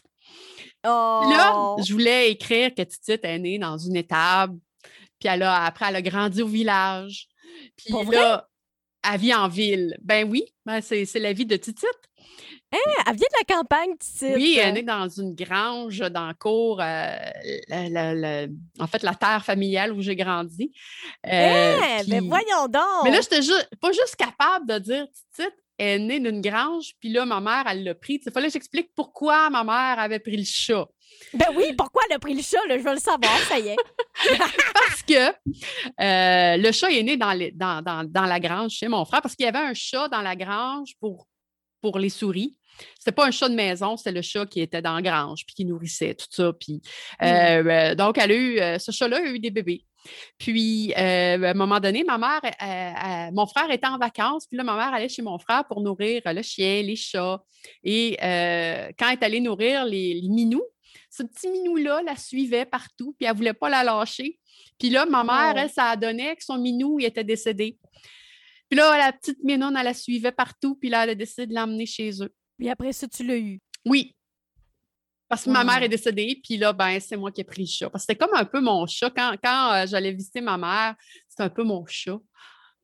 Quand j'étais pas chez nous. Mon chat away from home. Titi est un leg. Oui, ah oui, écoute, ce chat-là est super précieuse à cause de ça parce que c'est une petite portion de ma mère dans mon chat. Son chat, elle l'aimait Wow. tellement, on l'avait emmené à l'hôpital euh, dans les euh, derniers jours de sa vie parce qu'elle n'arrêtait pas de parler de son chat, puis elle savait qu'elle ne rentrerait plus à la maison. Puis les infirmières nous avaient dit amenez-le, son chat, puis euh, on va avertir les gardiens de sécurité, ils vont vous laisser passer. Puis on avait emmené Wow. Titite à l'hôpital, elle s'était couchée dans Oh. le lit avec ma mère. Puis là, quand ma mère est allée aux soins palliatifs, où euh, là, on avait une chambre, nous, où euh, ça, on pouvait dormir puis passer plus de temps avec elle, on aurait emmené Titite avec sa litière toute la patente, mais euh, elle est décédée très rapidement quand elle est arrivée aux, aux soins palliatifs. Donc, euh, ben oui, Titite a, a passé quelques heures à l'hôpital. Wow, Le- mon Dieu. Un petit cute un peu. Elle a toute une histoire, ce chat-là. C'est peut-être aussi euh, le rapport à la mort parce que je- moi, en tout cas, je ne le savais pas avant justement de le vivre de proche, là, mais les gens qui décèdent, ils ont quand même un contrôle sur quand est-ce qu'ils décident de lâcher prise ou non. Fait que sûrement que ta mère, elle savait que ça allait peut-être être compliqué pour le chat de rester. Fait qu'elle s'est dit genre, ben, comme c'est parfait, là, elle a été, euh, Titi a été là jusqu'au bout? Oui, peut-être. Mais en fait, je pense que le fait de pouvoir voir son chat, parce qu'elle en parlait, elle en parlait, elle en parlait, là. Puis, tu sais, c'est cruel. Tu sais, euh, quand elle est rentrée à l'hôpital la dernière fois, on ne savait pas, tu sais, que son cancer était généralisé et tout. Donc, euh, tu sais, elle pensait qu'elle allait revenir à la maison. Donc, euh, tu sais, tu- tu repars, mais tu ne reviens pas. Puis là, tout ce que tu avais avec toi, tu l'abandonnes. Ben, sauf nous, là, on allait la visiter beaucoup. Mais son minou, elle l'aimait tellement, sa titite. C'est, je pourrais plus jamais regarder les photos euh, du vendredi de Titite euh, de la même façon. là. C'est un chat aura. Là. Ah oui, non, sacré, c'est un, c'est un petit minou, euh, c'est un petit minou spécial. Pour ça. Mais quoi qu'elle marche, sur, elle, elle marche sur ton clavier, là, je veux dire, déjà qu'avec le TDA, ça demande de la concentration. Ah mon Dieu, c'est sûr qu'elle me- que, en fait, moi, procrastiner, j'ai pas de difficulté là, avec un chat. Mais euh, j'ai trouvé toutes sortes de façons. Là. Ce- Cet été, je vais me faire faire une petite tablette à mettre par-dessus mon clavier d'ordinateur pour qu'elle puisse se coucher sur la tablette plutôt que sur le clavier. Puis toi, tu vas-tu pouvoir comme écrire en dessous de la tablette? Non, en fait, j'ai, euh, je, je branche un autre clavier sur mon, euh, mon ordi. Parce que, en fait, j'ai- mon bureau est aménagé de façon que, oui, j'ai mon, ordi, mon ordi, c'est un portable, mais il est branché sur un autre écran puis un autre clavier. L'ergonomie, c'est. c'est euh, Oui. je veux dire, on parle d'écriture, puis ça reste quand même assez, ben, ben, peut-être plate à jaser, mais vraiment essentiel. Moi, j'y pense souvent parce que c'est un vieux bureau. Même ma chaise de bureau, là, c'est une vieille chaise de CISM. Mais parce que le bois, il fitait avec mon vieux bureau. Puis j'étais comme, ah, ça s'agence. Mais je me dis tout le temps comme, oh mon Dieu, un jour, ça va me rattraper les mots de dos. Mais euh, bon, j'allais faire un mauvais jeu de mots, là. Je touche du bois. mais, mais pour l'instant, tu sais, c'est vrai que j'en- ressens pas trop les, les répercussions. Mais je veux dire, comme toi, tu- je veux dire, à écrire euh, des heures et des heures par jour, euh, tu l'as rentré vite en compte dans ta santé. Oui, oui, oui, je, me suis installée un peu plus ergonomiquement parce que euh, justement, euh, quand tu as les bras, mettons, trop sur- surélevés, les, fois où je vais travailler dans une bibliothèque, par exemple, souvent, t'as le, tu travailles avec ton clavier d'or- d'ordinateur portable. Là, tu as, les. euh, tu t'as les bras plus hauts, forcément, donc les épaules plus hautes, puis ça devient douloureux à la longue. Par contre, la- actuellement, je travaille sur une belle vieille, une bonne vieille chaise carrée parce que j'ai de la misère à trouver des chaises où euh, je suis vraiment confortable. Tu sais, les chaises, j'avais une chaise où, euh, ergonomique, supposément, là, que j'avais, qui était très dispendieuse et tout, mais elle elle avait des accoudoirs. Puis, à force de toujours avoir la main accoudée, euh, le, le- bras, l'avant-bras euh, sur l'accoudoir, puis là, il fallait que je penche un peu mon, mon, euh, mon, euh, mon poignet d'une certaine façon pour poigner la souris, ben j'avais tout le temps mal euh, l'épicondylite qu'on appelle. Puis là, depuis que j'ai une bonne vieille chaise carrée, ben j'ai plus ça. J'ai aucune idée c'est où euh, l'épicondylite? L'épicondylite, c'est euh, en anglais, ils appellent ça le tennis elbow. Ah, ben, je sais pas les plus joueurs de tennis, c'est comme euh, ils forcent beaucoup du, euh, des tendons ici, là, puis là, ça devient douloureux. Ça, c'est à force de toujours avoir de la pression sur ton tendon quand tu es mal à côté pour ton, euh, ton bras. là. C'est tous des bobos euh, de, de tous les travailleurs euh, de bureautique, en fait, le, le journalisme et tout ça. Puis moi, en fait, ma chaise ca- carrée, ce que j'aime, c'est que je fais ça. Je me berce avec. En fait, moi, j'aimerais ça avoir une chaise berçante de la bonne hauteur pour me bercer en travaillant. Oh, dis de même, c'est cute. Moi, j'aime ça gigoter. Sais, ça va avec le H, H du TDAH. Euh, tu sais, quand, quand euh, je regarde la télé, je gigote. Puis, Hey, mais toutes ces blessures-là, euh, ça me faisait juste penser que c'est des blessures dommages parce que c'est pas des blessures de mosh pit. hein. non. On est, on est loin, on est loin de ça. Hey, euh, je pense à critique de crowd, je pense à toi-même, t'es chaud et de tout ton travail sur la, scène musicale montréalaise euh, et euh, du Québec, là, mon Dieu que je suis montréalocentriste. Mais justement, tu sais, comme comment tu la vois, l'é- l'évolution d'aujourd'hui? Parce que tu étais là quand Montréal a été euh, je- euh, proclamé, ou plutôt autoproclamé euh, ville d'excellence du métal. Toi, t'en fais quoi le constat depuis que tu écris sur la scène? Ben, ce qui m'a donné envie d'écrire sur la scène métal, c'était de voir à quel point elle était vivante. Tu sais, dans les années 90, ça, bourgeonnait beaucoup. La partie, moi, je, suis arrivée à Montréal en 91, puis euh, j'allais voir beaucoup de shows. Euh, tu sais, c'était comme bouillonnant. Je, je, je me rendais pas compte de ça, évidemment, parce que, euh, bon, j'étais pas à Montréal d'une part, puis à Jonquière, euh, forcément, il n'y avait pas de tournée qui venait, qui passait autant. Mais c'était toute une, euh, une, euh, une strate, si tu veux, musicale qui n'était pas couverte dans les médias euh, grand public. Et donc, pour moi, ça, c'était évident qu'il fallait en parler. Puis quand, quand j'ai approché le voir, ben, eux autres aussi, ils trouvaient que c'était évident. Ça a bien à donner parce que si j'avais approché la, presse, je ne pense pas qu'ils auraient dit la même chose. Donc, je me suis adressée à un média qui, pour moi, euh, y verrait un intérêt. Donc, euh, euh, je, je pense aussi, donc, c'est ça, c'est que au même moment où moi je l'ai constaté, ben, il y avait des gens qui voyaient aussi cette ébullition-là, puis euh, qui devaient voir aussi les, tout le listing de shows qui était possible. C'est le timing. Le timing était comme là avec toi. Je me dis, Colin, est-ce que tu aurais été euh, critique de musique électronique si tu avais été euh, à Montréal au début des années, des années 2000? Peut-être, peut-être, mais en fait, le métal, c'était comme un peu un, euh, euh, un prolongement. là. Ben, vu que j'étais tombée dans la soupe métal, donc euh, c'était vraiment forcément ça que je connaissais bien. Donc, pour moi, c'était facile de le défendre, euh, euh, cette nécessité-là d'en parler. Puis, euh, donc, pour ce niveau-là, je pense que c'était un. euh, oui, euh, être au bon endroit au bon moment, ça, j'y crois parce que j'aurais peut-être proposé ce texte-là euh, deux ans avant, puis personne n'aurait été intéressé. Euh, peut-être deux ans après, mais il aurait été trop tard parce que quelqu'un d'autre l'aurait fait. Donc, euh, je, pense que oui, il y a un bon moment des fois pour certaines choses. Ah, du timing pour tout. La, la vie, c'est du timing. Oui, oui, oui, pour que quelqu'un se rende compte d'une importance, puis c'est pas pour rien aussi que euh, des courants musicaux ou des phénomènes, euh, souvent quand on s'en rend compte qu'ils sont dans notre entourage, sont aussi ailleurs, tu sais, euh, parce que il y a comme une espèce de, je voudrais pas dire, ça fait un peu spiritualité, là, conscience collective, là. mais on n'est pas unique, puis les phénomènes qui se passent à quelque part, souvent, vont émerger ailleurs en même temps. Hum, hum, hum, L'effet du papillon.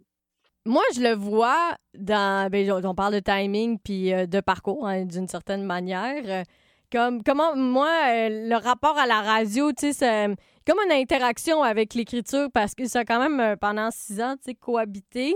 Mais je me demandais pour toi, comment ça, s'était- comment ça a alimenté ton écriture d'être à la radio? Parce que je le sais que tu t'en servais parce que justement, comme tu as mentionné, tu sais, de faire des entrevues, d'avoir d'autres contenus, un rapport différent peut-être aussi avec euh, les musiciens, mais comme proprement là, par, rapport au médium, tu sais, ce que les mots à l'oral, euh, les structures pouvaient peut-être avoir un transfert ou pas euh, à l'écrit. Ben, c'est plus libre, je pense. Euh, même si, quand tu arrives à la, à la radio, il faut quand même que tu te prépares, parce que moi, je suis terrible avec ça. Si, si j'essaie de dire quelque chose et que je ne me suis pas préparée avec des petits mots-clés, toujours, j'oublie le mot le plus important ou le nom du groupe, c'est con. Euh, donc, il y, a une préparation, mais beaucoup plus. Euh. En fait, j'ai plus de facilité d'écrire mes petits bouts de texte pour le voir, euh, pour le voir, euh, c'est-à-dire pour la radio, parce que c'est moins long, forcément. Puis tu, vas vraiment au cœur du sujet. Tu n'as euh, pas besoin d'écrire un long texte. Tu vas. c'est très court aussi. On, sait à la radio, tu ne peux pas parler, partir sur une diatribe de, de, 15 minutes. Les gens vont s'ennuyer. Donc, c'était toujours relié avec la musique que je faisais jouer. Donc, je pense que la longueur euh, du contenu faisait en sorte que c'était plus facile pour moi. De faire du transfert entre les deux, mais j'ai aussi l'impression l'esprit de synthèse. Oui, oui, oui. Ben, en fait, dans l'écriture, même quand on écrit euh, pour un, média écrit, oui, le texte est plus long, mais il faut quand même qu'il y ait un esprit de synthèse parce qu'on ne peut pas tout dire ce qu'on voudrait dire. Par contre, je pense que ça m'a donné sûrement une, euh, une, technique de travail de euh, comment donner les informations les plus importantes, comment me préparer pour faire une entrevue. Euh, ça, le, le, fait de faire ce travail-là à l'écrit est un outil aussi. Puis de plus en plus, je pense, on pense que quelqu'un, un animateur de radio arrive puis fait du ad-lib, mais euh, j'ai été recherchiste euh, pendant quelques temps pour Espace Musique, puis je veux dire, on donne des rapports quand même assez complets quand on fait notre recherche. On, leur donne des questions aussi. Euh, donc, oui, ils, ont, une fluidité pour parler, mais il y a tout le, bagage derrière à court et à long terme là, qui rentre en compte dans l'animation. C'est ça. Même, même chose pour la télé. les présentateurs télé, ils n'arrivent pas de même ils ont, un canevas devant eux, il y a quelqu'un qui leur murmure à, la tête ou dans, l'oreille euh, qu'est-ce qu'ils doivent dire s'ils se trompent. Euh, euh, puis même les, journalistes, ils vont parler avec le présentateur de nouvelles avant d'entrer en onde pour leur dire ce qu'ils vont dire. Donc, même pour toi, ton, podcast que tu as préparé, euh, que tu as fait euh, sur ton écriture, je suis sûre que tu étais quand même préparé parce que tout était présenté de façon logique. Oui. Tu ne peux pas être ad lib. Puis, ben, euh c'est comme, ben, comme, comme celui d'aujourd'hui. Je me, je me suis pris des notes sur ce que je savais de toi, de ce que je voulais qu'on jase. Puis mmh c'était la même méthode aussi que j'avais avec Critique de Crowd. Je pense que c'est juste un espèce de rapport à je le sais que j'improvise, puis je le sais comme que j'y vais avec le flow. Fait que des fois, les choses vont pas sortir comme je l'aurais cru, mais j'ai toujours comme aspiration, puis comme, comme un texte, disons, euh, quand même court, c'est que je veux que la conclusion, il y ait comme une logique de tout ce que j'ai dit. Tu sais, euh, c'est juste, euh, c'est juste un flow comme ça. Ça, personnellement, ça me rendrait moins satisfaite que si je le sais comme, OK, je m'en vais comme dans telle direction, puis ça s'enligne pour créer un tout. Mais tu, vois, euh, pour moi, la, radio, il y avait quand même une notion de. comme, comme écrire des petites histoires, mais. Là-dessus, oh mon Dieu, ça c'était le prof de mon cours de journalisme, le seul cours que j'ai pris. Quand il avait décrit comment on écrivait des. Euh, mon Dieu, comment on appelle ça donc euh, euh, pas euh, une nouvelle? Mais non, c'est pas le bon mot. Ben, c'est comme, comme quand c'est comme un portrait, là, puis euh, c'est des textes longs. Hey, j'ai plus le, mot précis. un portrait? un dossier, une enquête, un reportage? Ben, enquête reportage. Un topo? non, clairement pas un topo parce que c'est un texte long. Puis il disait comme faut toujours que l'humain soit au centre. Fait que tu sais comme la il va avoir une ben, le portrait, le portrait. tu vas avoir une personne au centre puis il y a un adjuvant, il y a un adversaire. Puis là, j'ai levé la main, tu sais en classe, puis c'était juste euh, mon dieu, c'était l'année que j'allais sortir mon premier roman là. Fait que tu sais, j'étais quand même euh, je sais pas, j'étais dans ces eaux là, mais j'y avais juste dit comme mais monsieur, c'est le schéma narratif que vous comptez là. Puis il était comme ben ouais. Fait que l'espèce de. Je sais pas, moi, il y a quelque chose qui me fascine là-dedans, comme comment, dans l'histoire de l'humanité, finalement, on va avoir toujours, tu sais, comme. Peu importe ce qu'on a à dire, tu on le compte sous le format d'une histoire. Puis quand on, centralise l'humain, c'est là où je vais dévier complètement Christine là, mais c'est là où je me dis des fois que la, la la, la, quête de la protection de l'environnement a passé à côté parce que, tu sais, on a dit il faut sauver l'environnement, puis depuis toujours, on met tout le temps l'humain au centre des histoires qu'on se compte. Je me dis, il me semble qu'on aurait dû dire qu'il fallait sauver nous autres en premier avant de dire de sauver l'environnement. Ouais, ouais, ouais, non, mais c'est vrai parce que c'est nous autres, euh, c'est nous autres aussi ouais, qu'on la va nature, sauver. elle s'en crisse, là, elle va continuer quand on sera plus là, là. la, la nature va trouver qu'elle a beaucoup de plastique, mais elle n'a pas euh, non plus euh, notre conscience pour le verbaliser comme ça, là. Mais non, euh, un- un- une nouvelle de deux feuillets, c'est une mini-histoire, mais c'est juste que tu, racontes, la structure est différente. Tu comptes le plus important au début, puis le moins important ou euh, ce, qui date un peu plus vers la fin, tandis que toi, dans ton roman, cette structure-là doit demeurer tout le long. Euh, il n'y a comme pas d'effet d'entonnoir. En fait, ton personnage va quelque part. Tandis que nous, euh, il est déjà quelque part, puis après, il- on explique pourquoi il est arrivé là. La pyramide inversée? Oui! C'est vraiment un résumé de, de ton cours euh, que tu donnes. euh, Tu donnes depuis combien de temps, Christine? Depuis 2013. Wow! Et là, j'ai envie de faire un shout-out à notre belle amie Stella parce que ce que je trouve beau, justement, tu sais, comme par rapport à, à ton parcours, euh, c'est d'avoir euh, eu des élèves qui ont continué en journalisme comme Stella qui est rendue à Radio-Canada Toronto? Oui, ah non, moi, c'est comme mes moments de fierté, là, parce que je me dis, euh, tu sais, dans le fond, après, elle aurait étudié là, en communication et tout, euh, mais c'est juste que ça lui a confirmé ce qu'elle voulait faire. Donc, euh, puis sa capacité. Mais donc, à ce niveau-là, je, je trouve ça le fun quand je vois qu'il y a des gens qui continuent. Mais j'en- j'en- il y en a plusieurs, en fait, qui ont, euh, qui ont poursuivi. Euh, il y en a d'autres aussi que ça leur a confirmé que c'est pas quelque chose qui les intéressait. Ben, c'est bon, c'est vrai que c'est bon à savoir. Hein? Hey, mais là, on vient de parler d'une satisfaction, ben, ben une joie que tu as eue à travers ta carrière. Je me demandais, en as-tu un pour, par rapport à un texte que tu as écrit? Tu es comme, oh shit, la répercussion que ça a eu sur toi ou sur la personne que tu as écrit? Tu as tellement eu aussi des, des entrevues euh, nécessairement marquantes. Ben, euh, il y a un texte pour lequel que, que- que j'ai écrit pour lequel j'ai eu un prix. Ah! Euh, euh, mais euh, j'ai toujours pris ce, ce prix-là avec un, un espèce de petit grain de sel parce que la rédactrice en chef avait beaucoup retravaillé mon lead. Donc, euh, je me demande voir si j'avais eu le texte tel quel, est-ce que j'aurais remporté ce prix-là? Donc, euh, on aurait presque dû avoir un prix ex aequo. Ah mon Dieu, mais là, ça, on revient au sujet du travail éditorial. C'est juste que tu es tellement habitué de travailler seul. Ah non, mais ça, c'était dans mes années. Je pense qu'on je t'en avais déjà parlé, que j'avais une rédactrice en chef qui m'avait comme un peu tuée à l'intérieur, Ah. parce que peu importe ce que j'écrivais, elle réécrivait. Puis, euh, donc, euh, euh, c'est ça. Mais est-ce a des textes qui ont été... ben, des fois, ça va être des petites joies, tu sais. J'écris un texte, puis après... je, je suis contente de la- du texte. Puis il y a une anecdote drôle, c'est que j'écris des, des résumés donc pour les, les séries télé, dont les feuilletons. Et euh, les feuilletons, ça, je parle des feuilletons top modèle, puis les feux de l'amour. Puis euh, je ne savais pas que mes, mes textes de feuilletons étaient repris dans le lundi, dans le magazine le lundi. Puis à un moment donné, euh, donc euh, je, je feuillette un lundi parce que je pense que je l'avais acheté parce que j'avais fait une entrevue, puis donc je voulais avoir l'entrevue.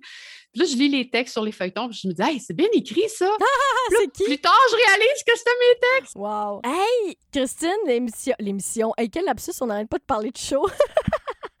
Mais ouais, la balado s'appelle euh, Jus de cerveau, puis on parle de création, puis je me demandais pour toi, c'est quoi la création? Mon Dieu, la création. C'est écrire la création, c'est d'avoir des idées pour euh, exprimer ce qu'on veut dire. Ouais, c'est ça. Mettre des mots un après l'autre. Mettre des mots un après l'autre. Et c'est tout un art, on va se le dire. Oui, oui, oui. La création, c'est d'avoir de l'inspiration, c'est d'être capable d'arriver avec une idée que. Mais là, j'allais dire que tout le monde n'a pas utilisé. C'est impossible, là. Euh, mais c'est de. de, de, de, de- tu sais, peu importe, ça peut être la création d'un T-shirt ou d'un décor. là, C'est toujours d'arriver, euh, de mettre plusieurs idées ensemble puis que ça donne un tout cohérent. Oui. Cohérent. Je trouve ça très fort comme mot parce que, justement, comme on disait pour les textes, c'est- c'est d'amener du départ jusqu'à la fin, puis qu'on on trouve qu'on a vécu quelque chose. Il y a une cohérence dans ça. Ah oui, parce que Dieu sait que s'il n'y avait pas le mot cohérence pour, pour qu'un texte se tienne, je dire, on- ça serait facile d'écrire. Mais sinon, ce serait de l'expérimental, tu sais. euh, J'imagine des trucs absurdes, là, puis là, c'est un peu éclaté, mais ce serait... Psychotronique. Ouais! Ben, ou c'est soit un exercice de style, soit c'est comme une recherche euh, artistique et intellectuelle euh, sur le sujet. Mais je crois que plus souvent, on essaye de trouver une certaine forme de logique à travers nos mots, un enligné après les autres. Oui. Je, te, rem- je te remercie beaucoup, Christine, pour, euh, pour cette jasette, euh, parce que je t'aime. Alors, je le répète à tout le monde qui veut bien l'entendre. Je t'aime, Christine. C'est vraiment un plaisir de te connaître et d'avoir partagé euh, ce moment-là encore plus. Ben, merci. Moi aussi, je t'aime. Je fais Jolène, je t'appelle comme ça parce que c'est tout le temps une petite. t'es comme une petite. Une petite. une- ben, une fée. T'es, comme folle d'étincelles. Que à bientôt, Christine. Bye bye. Bye bye. Merci encore.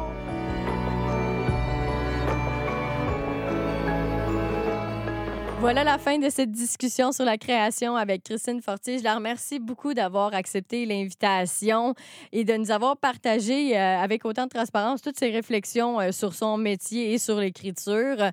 Pour la lire, ben, je vous suggère ses critiques sur Panem 360, euh, toujours, toujours pertinentes. et même si elle dit toujours qu'elle a une humble opinion, ah, c'est une opinion qui m'est bien chère. Et si vous le voulez suivre, titre sur les internets, ben, euh, le Facebook de Christine Fortier ou l'Instagram de Christine Fortier, mais assidûment, les vendredis, c'est un incontournable. Je m'appelle Jolène Ruel, c'est vraiment un plaisir de vous partager ces conversations-là que j'ai avec des personnes qui, qui, qui- me tiennent à cœur. Et pour euh, terminer euh, cette saison de Jus de cerveau, je vais jaser avec euh, Simon Castonguay qui va tout juste avoir sorti l'album Albatros au moment de notre discussion. J'ai très, très hâte que vous l'écoutiez.